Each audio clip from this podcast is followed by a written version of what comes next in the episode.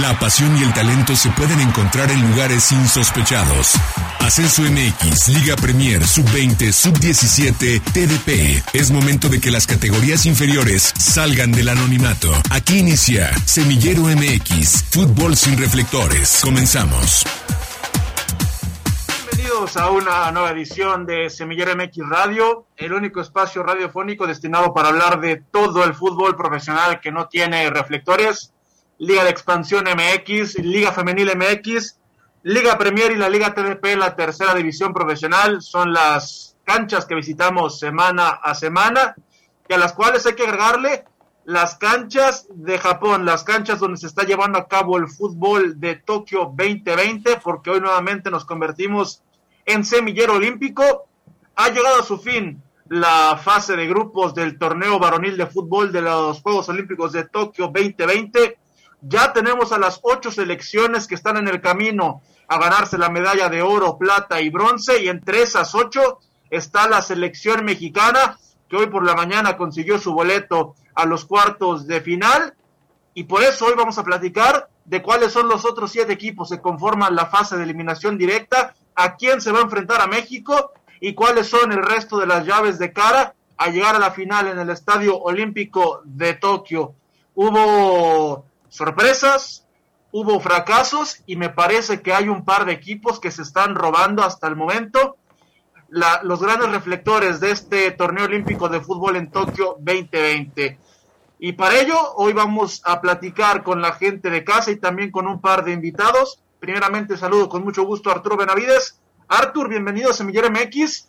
Ya estás despierto, ya nos recuperamos porque el señor Benavides se está aventando jornadas maratónicas viendo todas las competencias de Tokio 2020. ¿Cómo estás, Gera Guillén? ¿Cómo están, amigos de Semillero MX?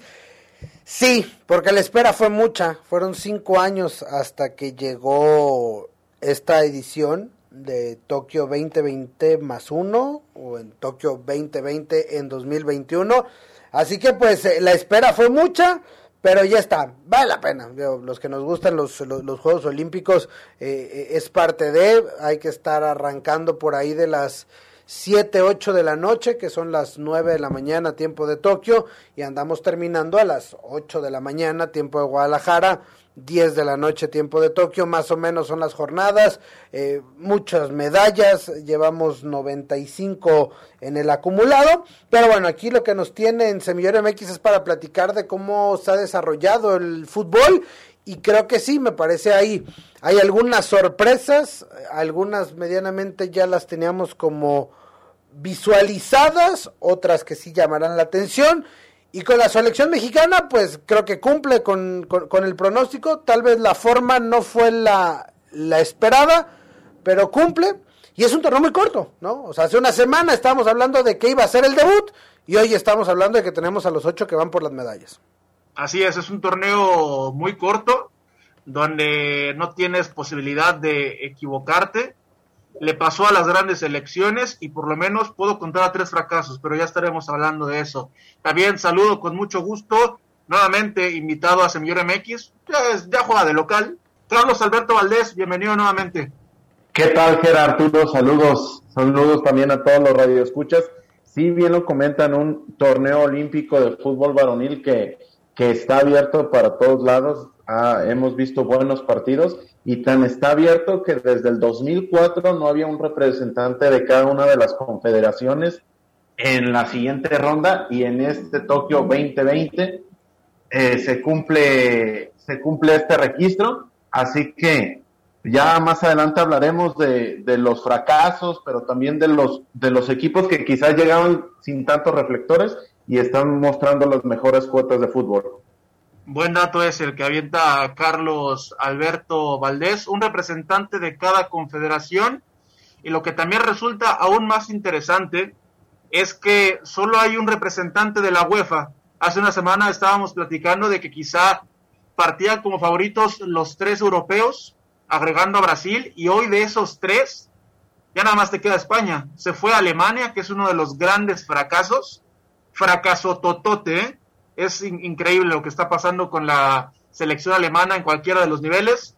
La selección francesa, que por ahí le podemos dibujar un asterisco porque lo platicábamos con, con Felipe Almazán, tuvieron que enfrentar muchos problemas para armar a esta selección, para armar a la selección que se presentó en Tokio 2020. Los clubes se pusieron muy rigurosos, muy pocos, por decir que ninguno prestó a las grandes figuras de que daban la edad para representar a la selección francesa. Una semana antes de pisar suelo japonés tuvieron que hacer un cambio de aproximadamente entre 10 y 13 jugadores y bueno, terminaron presentando una selección parchada, una selección B o C y bueno, ahí está el resultado de esa selección. Francia y Alemania se van, España nada más se queda. Y bueno, Arturo, Carlos, preguntarles de inicio cuáles son sus primeras impresiones de esta fase de grupos. ¿Cuáles son las notas altas y las notas bajas de esta fase de grupos de Tokio 2020? Pues mira, eh, a mí me, me quedo con arrancando con, con la que tenemos que, que, hablar naturalmente, que es la selección mexicana, ¿no? O sea, creo que ha firmado dos muy buenas actuaciones, o sea, la del debut contra, contra Francia, creo que es un partido redondo, creo que les pasa por encima y tendemos de este lado a demeritar siempre, ¿no? Cuando le ganas a un equipo bueno o a un equipo con nombre, es porque es el peor equipo en la historia, es porque eh, fue suerte, fue chiripasa. Y cuando, y, cuando pierdes contra uno malo, no quiere decir que, o, o, sin tanto nombre, no quiere decir que el que no tiene nombre haya mejorado, sino que tú eres un ridículo. Entonces, Entendiendo y poniendo eso en la balanza, creo que para mí la nota más alta es la de la selección mexicana, por lo que demuestra en el fútbol con, contra Francia. Es un partido redondo, si bien el primer tiempo no se abre el marcador, en el segundo terminas pasando por encima y además muestras esa contundencia, que era una cuestión que nos llamaba mucho la atención, ¿no? Y que nos preocupaba muchísimo cuando lo platicamos hace un par de semanas. O sea, decíamos, es que México eh, y el gol, ¿y quién nos va a hacer los goles? Bueno, nos demostró. El segundo partido hay que entender las condiciones del juego. Es un gol de vestidor, un penal, una expulsión y, todo se te complicó, ¿no? Es decir, y estuviste incluso cerca de, o, lo pudiste haber empatado. Entonces, creo que entendiendo y leyendo bien la forma de, del partido y todo lo que fue, no creo que el partido contra Japón haya sido tal catástrofe como nos la pintaron. Y hoy por la mañana quedó, que, quedó visto eso, ¿no? Que, que, lo de Japón fue, fue cuestión de circunstancias de partido, porque hoy contra, contra Sudáfrica, desde muy temprano, impone condiciones y a pesar de que los dos equipos terminan con uno menos, etcétera, etcétera, terminas eh, contundentemente avanzando a la siguiente ronda. Entonces me parece que, que yo me quedo con, con lo de la selección mexicana porque firma un, un, un torneo, me parece por demás redondo en esta primera, primera ronda. Eso es en el, en el grupo A. Arturo nos platicó un poco de lo que pasó en la actividad del grupo A. México y Japón son los dos clasificados a la fase de, de cuartos de final. En este momento le pregunto a Carlos Alberto Valdés qué rescatar del grupo B donde República, donde Corea del Sur y Nueva Zelanda son el par de calificados. Me parece que hay, no sé si llamarle fracaso, pero sí hay un retroceso por lo menos en el caso de Honduras, que había venido en plan ascendente en las últimas tres ediciones y hoy se queda fuera de la fase de eliminación directa. Sí, bien lo comentas. Por ahí Honduras hoy se cae por completo. Hoy eh, llegaba con bastantes oportunidades de meterse a la siguiente ronda y hoy ante Corea del Sur eh, se, se cae por completo en un partido extraño, tres penales, eh, etcétera, etcétera. Y este mismo Corea del Sur se convierte en el equipo clasificado con más goles.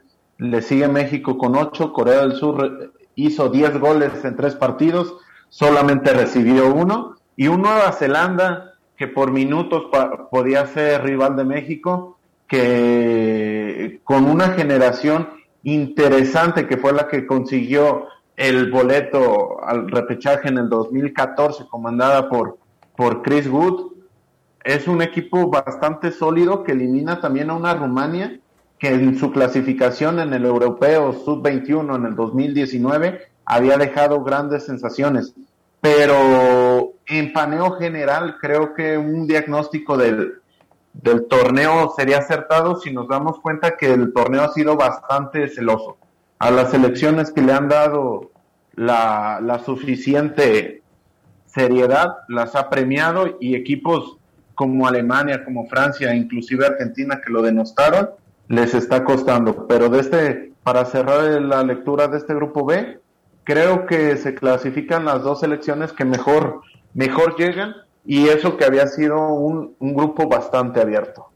estoy totalmente de acuerdo con el diagnóstico de Carlos Alberto Valdés, sobre todo cuando hablamos de que este torneo está premiando a los equipos que han puesto todas sus energías en afrontar el, torneo olímpico de Tokio. Y lo de Nueva Zelanda, me parece que bajita la mano va a ser un equipo que hasta cierto punto puede meter en problemas a Tokio. Y yo creo que Nueva Zelanda tiene a uno de los mejores nueves de todo el torneo, como lo es Chris Wood, un titularazo en la Premier League con el Burnley. Entonces, no hay que dar, no hay que dar por sentado eh, el cruce de cuartos de final entre Japón y Nueva Zelanda, que ya estaremos hablando de él.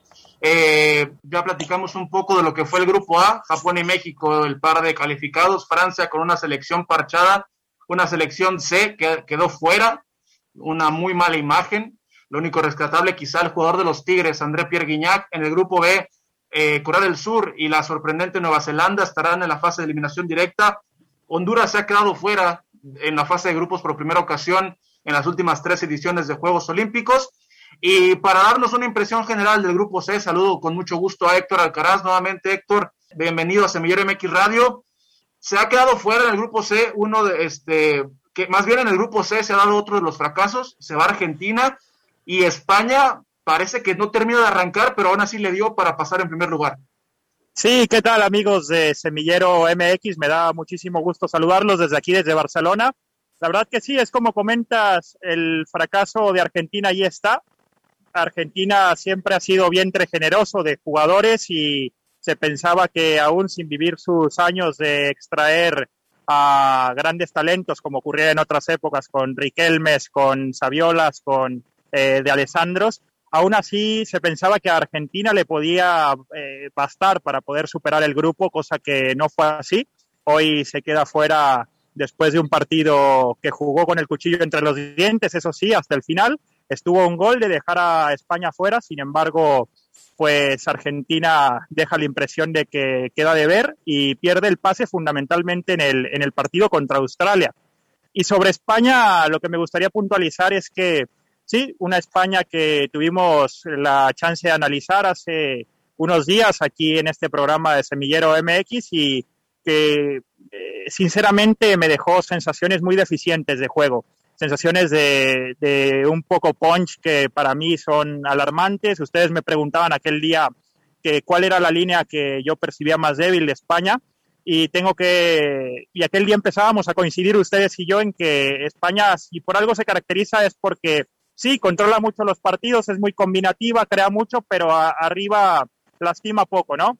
Y ahora más que nunca queda patente después de anotar de dos goles en tres partidos, incluso hoy estuvo siendo líder de grupo, eh, habiendo solo anotado un gol en, la fase de grupos, eh, cuando Egipto estaba ganando 1 a 0 y, Argentina, y España estaba empatando a 0, estaba clasificándose líder solo habiendo marcado un gol. Entonces eso es, es la prueba de que España no tiene un referente arriba.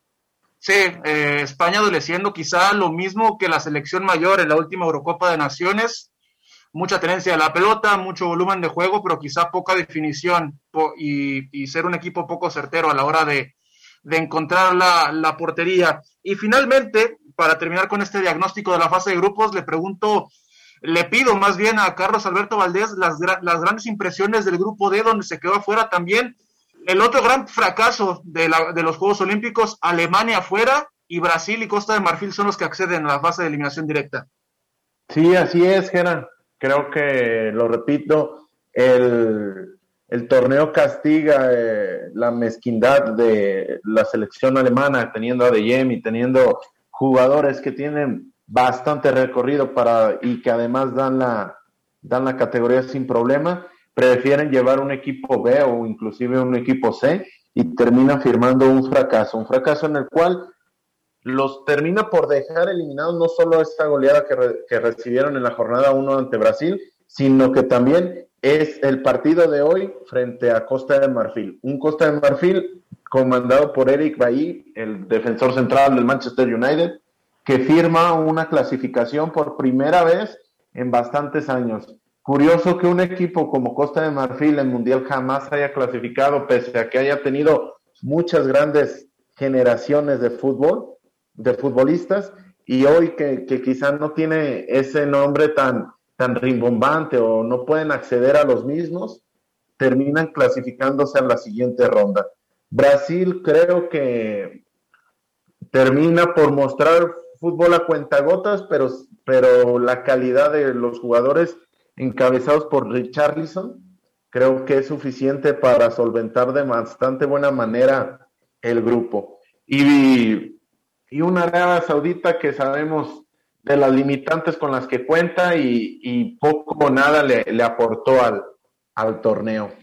Arabia Saudí, que es de, esos, de esas elecciones que clasifican a todos los torneos, pero que siempre terminan siendo intrascendentes. Antes de pasar eh, ya a hablar de lo que serán los cuartos de final, me gustaría preguntarle con qué jugadores hay que quedarnos, cuáles son los jugadores, cuáles han sido los jugadores más destacados en esta fase de grupos.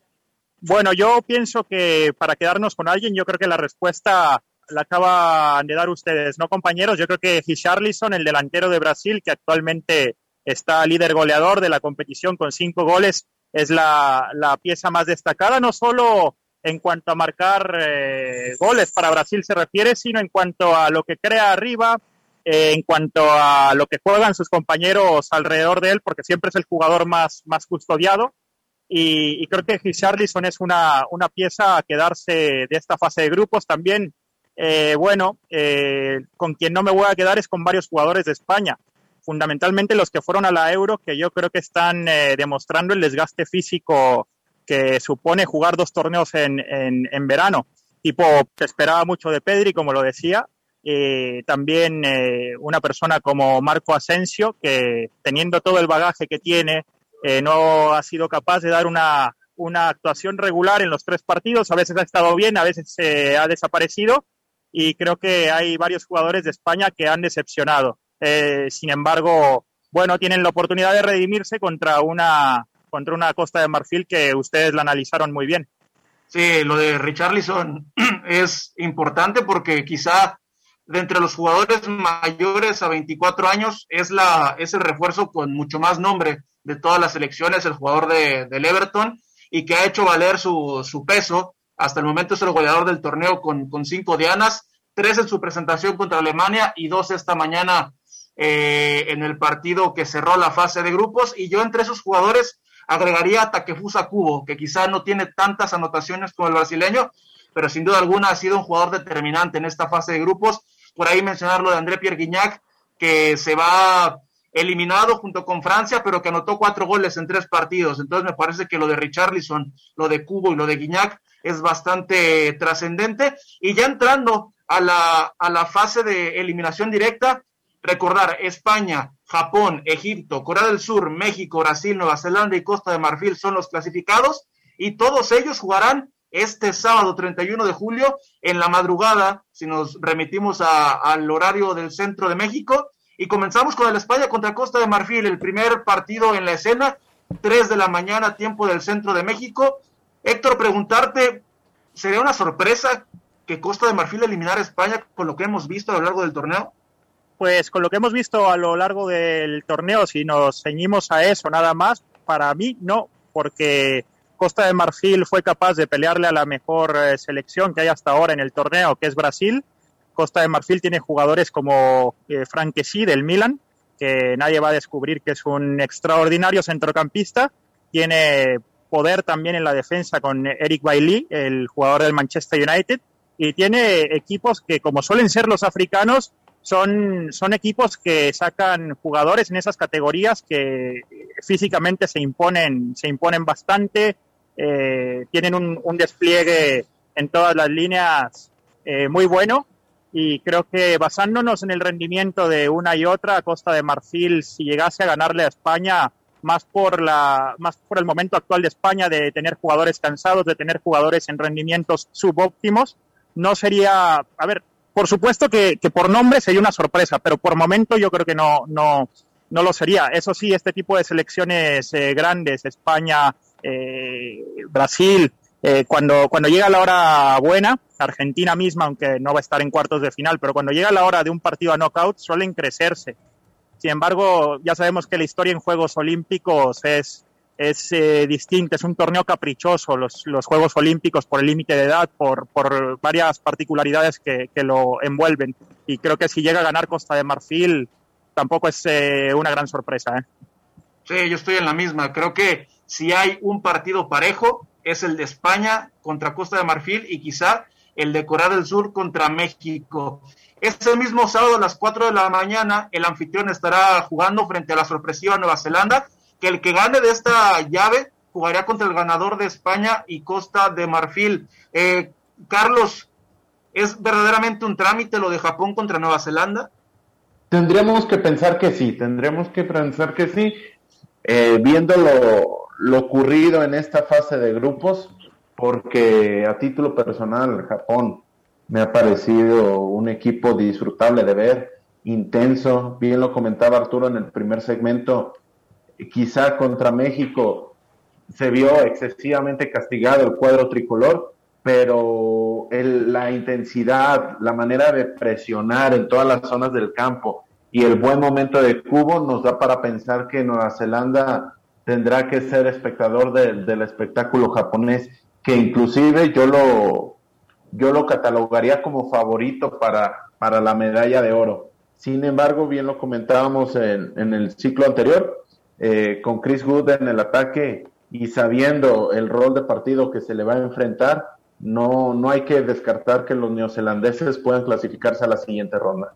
Eso es el cruce entre Japón y Nueva Zelanda. El sábado a las 5 de la mañana, Egipto estará eh, enfrentándose a Brasil. Egipto que dejó fuera en el grupo C a Argentina, que ha hecho una gran fase de grupos, metió en predicamentos a España, le sacó el empate, después pierde por la mínima frente a Argentina, pero hoy por la madrugada le terminó ganando al conjunto de Australia dos goles por cero, aún cuando asistieron a Tokio sin su más, eh, sin su máxima figura, que fue Mohamed Salah, me parece que lo de Egipto es interesante por lo que puede significar esta selección a futuro de cara a, los siguientes mundiales, pero creo que aquí, como en, la serie de Japón contra Nueva Zelanda, hay un claro favorito, lo es Brasil, que repito, va a presentarse en la cancha con el, con el máximo goleador hasta el momento del torneo, que es Richarlison, con el gran baluarte en la defensa como lo es Dani Alves, y con un equipo que se ha visto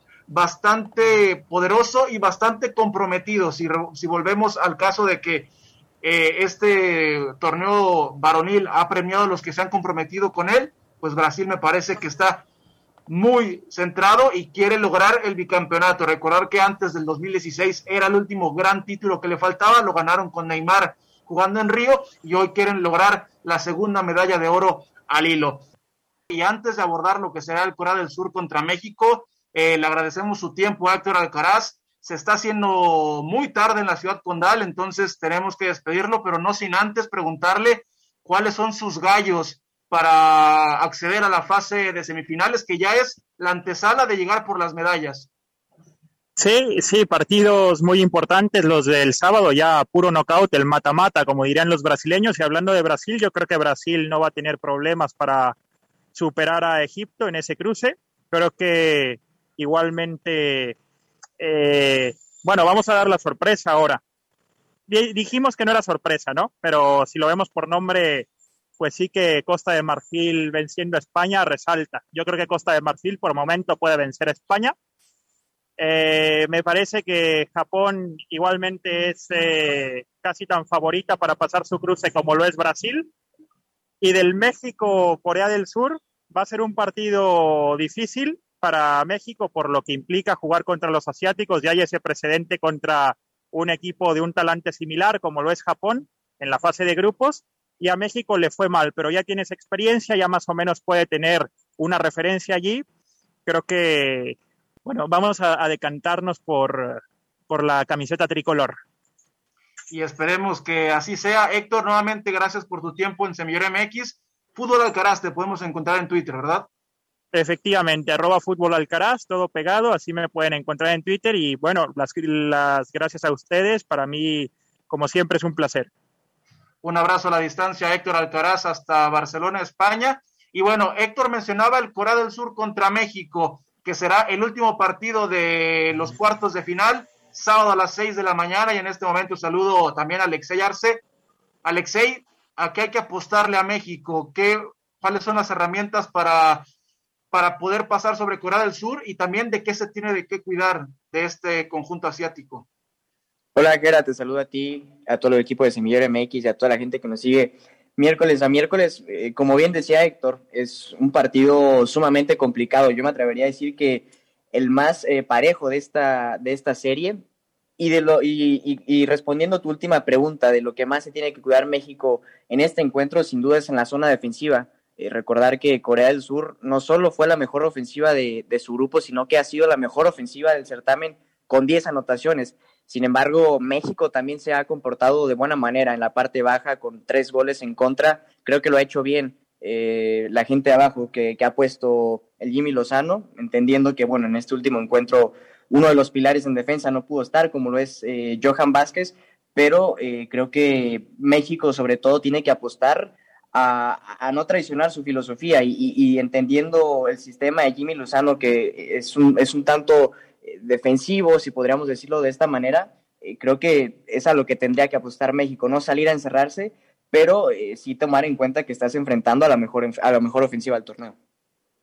Arturo, no podrá estar eh, Charlie Rodríguez, se fue expulsado en la mañana en el partido frente a Sudáfrica. ¿Qué podríamos ver en esa zona del campo, sobre todo cuando él ha sido uno de, uno de los grandes titulares y uno de los grandes creadores de juego? Creo que Jaime Lozano podrá armar bien, lo ha demostrado en estos eh, partidos. Eh, creo que la profundidad de este equipo se ha visto bien, seguramente será Esquivel nuevamente el, el, hombre que aparezca ahí en el centro del campo, ya acompañando a Romo y abajo regre, regresará la, la dupla de, de Montes y Vázquez, que bueno, el caso de Montes es el que, el que se ha visto yo creo que un poquitín más fuera de, de, ritmo o, con una nota un poco más baja, si lo pudiéramos decir de alguna manera. Creo que va a ser espectacular el partido por, por lo ya comentado, ¿no? Por la cantidad de goles de ambos equipos, por lo que pueden llegar a prometer. Será el sábado a las 6 de la mañana y en caso de avanzar, las semifinales se jugarán la madrugada del martes. Es decir, aquí el próximo miércoles ya sabremos de quién se trata los que van a ir por las medallas. ¿Este es el juego más parejo de los cuatro, Arturo? Debería, yo creo que sí, yo creo que sí. No, eh, coincido también con, con, lo que decían del Costa de, de, Marfil, España, pero para retomar lo que decía Carlos Alberto Valdés al arranque del, de, del programa, esperemos que sean cuatro selecciones de cuatro confederaciones eh, diferentes en la ronda de semifinal, es decir, que sea el representante africano, que sea el representante asiático, Japón, Costa de Marfil, que sea el representante sudamericano con, con, con, Brasil y que sea el representante de la CONCACAF con México. Habrá que ver, Dios, sencillo no será.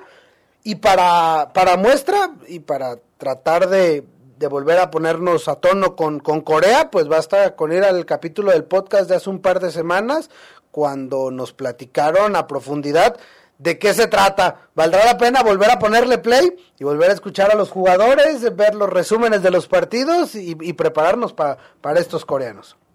Sí, que, que vayan a escuchar el, el, el, último capítulo de Semillero MX, porque ahí platicábamos de, los, de la gente más importante que ha llevado Corea del Sur a los Juegos Olímpicos de Tokio 2020. ¿Y por qué? Porque el colaborador invitado de aquella ocasión nos mencionó que uno de los jugadores más importantes de este equipo asiático era Wang Hui-ho, jugador del, del, del, Burdeos de Francia, que hoy es el mayor goleador de esta selección.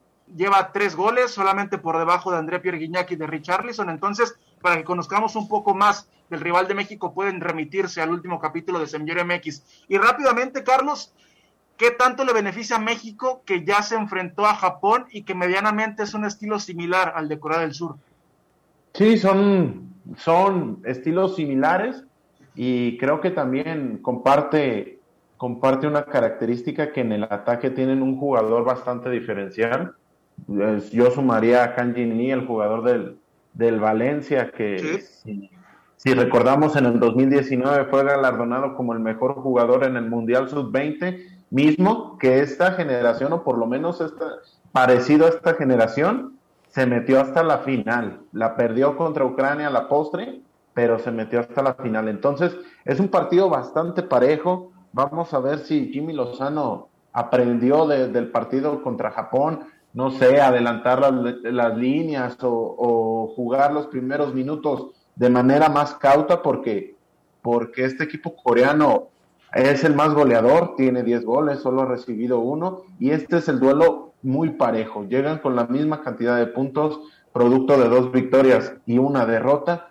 El equipo coreano perdió en su presentación y ha venido a la alza, completamente a la alza los dos últimos partidos, ha metido esos 10 goles y no ha recibido ninguno. Entonces va a ser interesante, ya lo decía bien Arturo, cómo cómo suplantar a Charlie Rodríguez. Vamos a ver si Esquivel o Beltrán pueden llegar a tener minutos. Así que será un partido con una variedad de fuerzas bastante interesante. Sí, que entre, de entre de los cambios que pudimos ver en el partido contra Sudáfrica, me parece que Jesús Angulo, el lateral de Atlas, lo hizo bastante bien. Te puede dar por la banda, te puede dar por, la, por el, en la defensa central y solamente habrá que ver este, quién va a suplir al jugador de Rayados de Monterrey. Entonces, Así se jugarían las semifinales. El ganador del Corea del Sur contra México va contra el ganador de Brasil contra Egipto. Si todo marcha bien, México podría enfrentar a Brasil en la fase de semifinales. Y después del ganador de Japón contra Nueva Zelanda se van a medir al ganador de España contra Costa de Marfil. Repetir, todos los partidos son el sábado 31 de julio desde las 3 de la mañana tiempo del centro de México hasta las 8 de la mañana tiempo del centro de México. Rápidamente los pronósticos. España contra Costa de Marfil, Arturo. Mira, eh, eh, estábamos hablando de, de Costa de Marfil y lo ensalzamos mucho. Yo creo que no podemos descartar a España por los nombres, por lo que ha hecho y porque si ya se pone en modo, en modo competencia, seguramente será muy complicado. Si esa España se conecta, no habrá quien los detenga y el cuadro le favorece. Yo creo que voy a ir con España. Carlos Alberto Valdés, eh, Japón contra Nueva Zelanda. Japón, sin duda alguna, mis fichos están puestos en Japón, así que lo doy como favorito. Eh, a mí me toca el Egipto contra Brasil. Creo que Brasil no tiene que tener ningún tipo de problema y Richarlison va a seguir incrementando su cuota de goles. Y finalmente, el que todos queremos, Corea del Sur contra México, Alexey Arce, ¿a quién le pones tus fichitas y quitándonos la playera?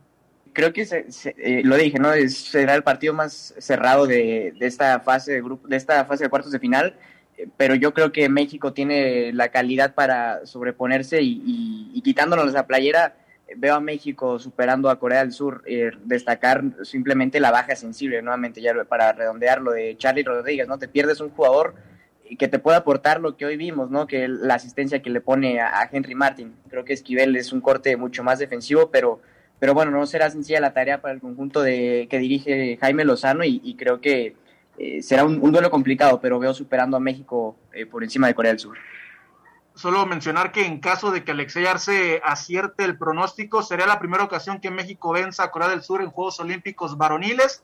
Se han enfrentado en cinco ocasiones, tres derrotas en el 48, 2004 y Río 2016, y dos empates en 1996 y en Londres 2012 en fase de grupos. Esa será el mata-mata, esa es la fase de eliminación directa, ya nos acercamos a las rondas importantes, a las rondas que van a dejar las medallas en este torneo varonil de Tokio 2020 y de todo eso se van a poder enterar aquí en Semillero MX Radio. Agradecemos a Checo en los controles, a Héctor Alcaraz por el, por el tiempo a Semillero MX, a nombre de toda la gente que hace posible este espacio. Yo soy Gerardo Guillén y nos escuchamos en la próxima. Gracias por acompañarnos. La próxima semana regresamos para seguir conduciendo el balón por las canchas de las divisiones inferiores del fútbol mexicano, aquí en Semillero MX.